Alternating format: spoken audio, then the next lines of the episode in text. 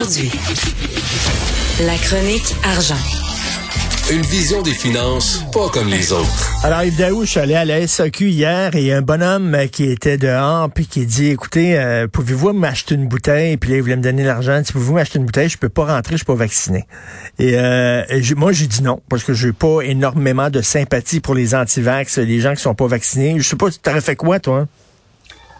Ah, écoute, euh, hier, notre journaliste qui était sur place, là, il y a eu toutes sortes de, d'histoires. Mais ce qui est fascinant, euh, euh, Richard, parce que on a visité trois succursales hier, parce que c'était la première journée pour l'imposition du passeport vaccinal. Et notre journaliste posait toutes sortes de questions aux gardiens de sécurité, aux employés, tout ça.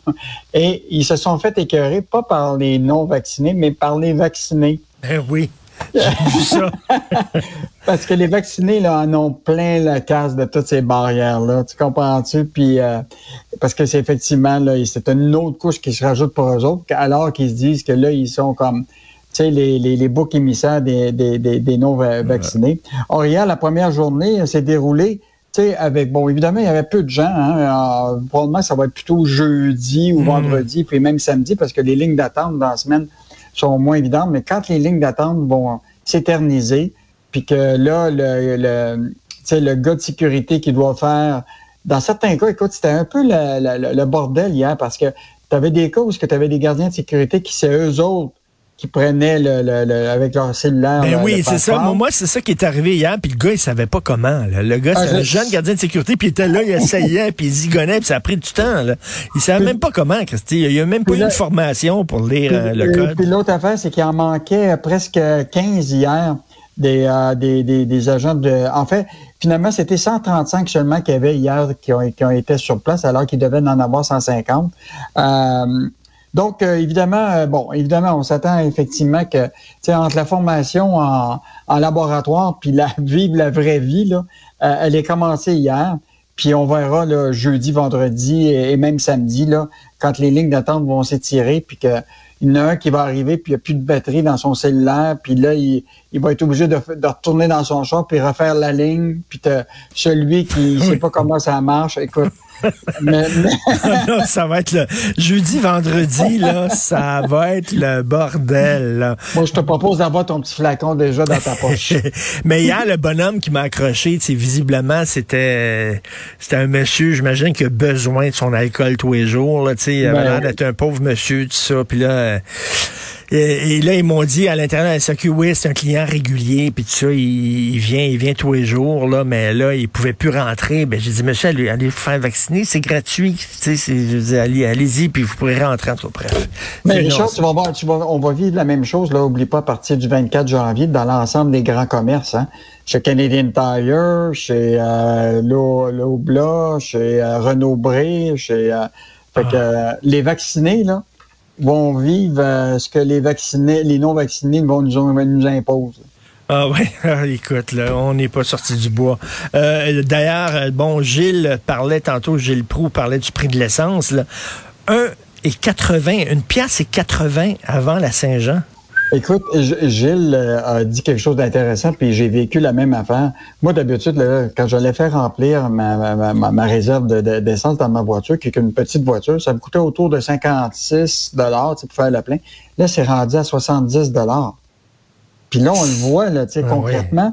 Aujourd'hui, là, euh, hier, là, c'était comme 1,56,9 hier. Écoute, les records se multiplient. Puis là, là, historiquement, on n'aura jamais vu ça, là, selon un expert. Puis cet expert-là qui s'appelle Dan McKetty, qui est président de l'organisme Canadian for Affordable Energy. Lui, il suit les prix de l'essence là, depuis 1994.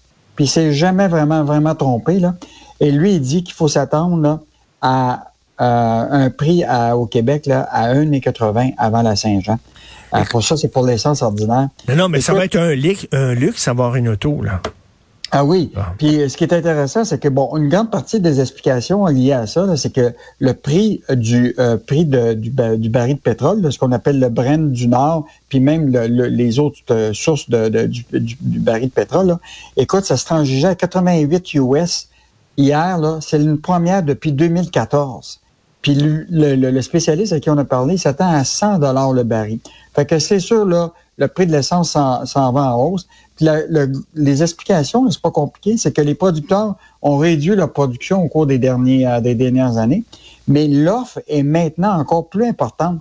Les gens ont repris, évidemment, leur voiture. Euh, il manquait 2,3 millions de barils par jour pour combler la demande. Hein. Ça fait que, euh, que c'est toujours l'offre et la demande. Ça fait que sais, la transition énergétique, là, euh, tu sais, de, de, passer de, des voitures électriques vers les voitures électriques, ça ne soit pas du jour au lendemain, ça, là. Ben non, ben non. Mais tu sais, le nombre de taxes qu'il y a sur l'essence au Québec, là, faut quand même le dire, là. C'est délirant. Oui, mais là, le gouvernement, lui, est bien content parce qu'oublie pas, les taxes sont prises sur les augmentations. Ah oui. avec le gouvernement, lui, ben là, c'est une, une, vache à lait, là, les taxes qui rentrent. Bon, le gouvernement répond tout le temps, ben, il dit, moi aussi, j'achète de l'essence puis que je dois combler ça pour mes camions. Mais la réalité, c'est que ces sources de revenus pour la TPS, là, puis la TVQ pour les gouvernements quand l'essence est élevée, là, c'est euh, une mine d'or. Puis ça, c'est peut-être une mesure que le gouvernement pourra faire, c'est sur le prix de l'essence, mettons, de réduire les taxes spécifiquement pour aider euh, pour aider les gens. Puis l'autre affaire qu'il faut se rappeler, c'est que, tu sais, on le sait, là, dans la structure des prix, là, souvent, tu as évidemment les producteurs de pétrole, mais tu as aussi les, euh, les, les, les, ce qu'on appelle les détaillants en, en essence, là, qui prennent des marges. Là. Les profits des stations-service au Québec étaient en moyenne de 5,7 cents le litre la dernière année. Là, c'est beaucoup, beaucoup. Ça peut monter, frôler des fois jusqu'à 8% à Québec. Donc, euh, euh, donc, pas une bonne nouvelle euh, pour. Euh, et en terminant, je veux juste te dire, l'indice des prix à la consommation vient de sortir. c'est aujourd'hui pour le mois de décembre. et l'essence, là, tiens-toi bien, là, elle a augmenté en décembre de 33% de décembre à décembre. Donc, de décembre 2021 à par rapport à décembre 2020, c'est une augmentation de 33 de l'essence. Et les salaires, eux autres, 2,6% d'augmentation pour la même période de décembre et décembre. Fait que, euh, on s'entend-tu pour dire que les euh, on n'est pas en train de s'enrichir? Ben non, écoute, le prix des denrées euh, augmente de façon débile. la nourriture, faire son épicerie, puis là, c'est l'essence. vraiment, c'est difficile. Et en terminant, fini le buffet à volonté chez Hydro quelle histoire, Richard, ce matin. Là. Écoute, euh, moi, je suis tombé en bas de ma chaise. Là. On a toujours pensé que Hydro-Québec, c'est notre espèce de notor euh, bleu, là, si tu veux, à nous, là, où ce que on en a assez pour permettre justement de créer une croissance économique. Et là, on apprend, à partir d'une lettre qui a été envoyée par Hydro-Québec à des clients ou à ceux qui ont des gros projets industriels au Québec, de dire, écoutez, là, on n'aurait plus la capacité de répondre, tu comprends-tu, à toutes vos demandes. Puis que là, il leur dit, soyez, soyez sur vos gardes, mais on risque de ne pas être capable de livrer la marchandise. Alors que, écoute, on s'apprête à exporter beaucoup d'électricité aux États-Unis. Tu te rappelles, il y a la New York, il y a le, le, le, le Maine. Et là, on a une lettre qui dit, compte tenu de la quantité exceptionnelle de projets actuellement, la force, une force hydro à revoir ses façons de faire, puis choisir les projets qu'elle pourra approvisionner dans l'avenir. Écoute, moi, j'en reviens pas. Et, là, l'idée, c'est qu'ils disent, actuellement, il y a trop de projets majeurs qui sont liés à de, à de la construction de centres de données au Québec, la production d'hydrogène, des projets miniers qui sont en... Ça veut dire que là, il y a une croissance au Québec. Ben oui. Puis là, on pourra pas, il y a une croissance au Québec, ça va bien, là. Ça veut dire que s'ils ont des projets, c'est que ça marche bien. Puis là, Hydro-Québec est en train d'appuyer sur le frein, plutôt que nous aider à appuyer sur le gaz. Écoute, ça, c'est vraiment une, histoire euh, qui, qui, va probablement faire beaucoup jaser, là.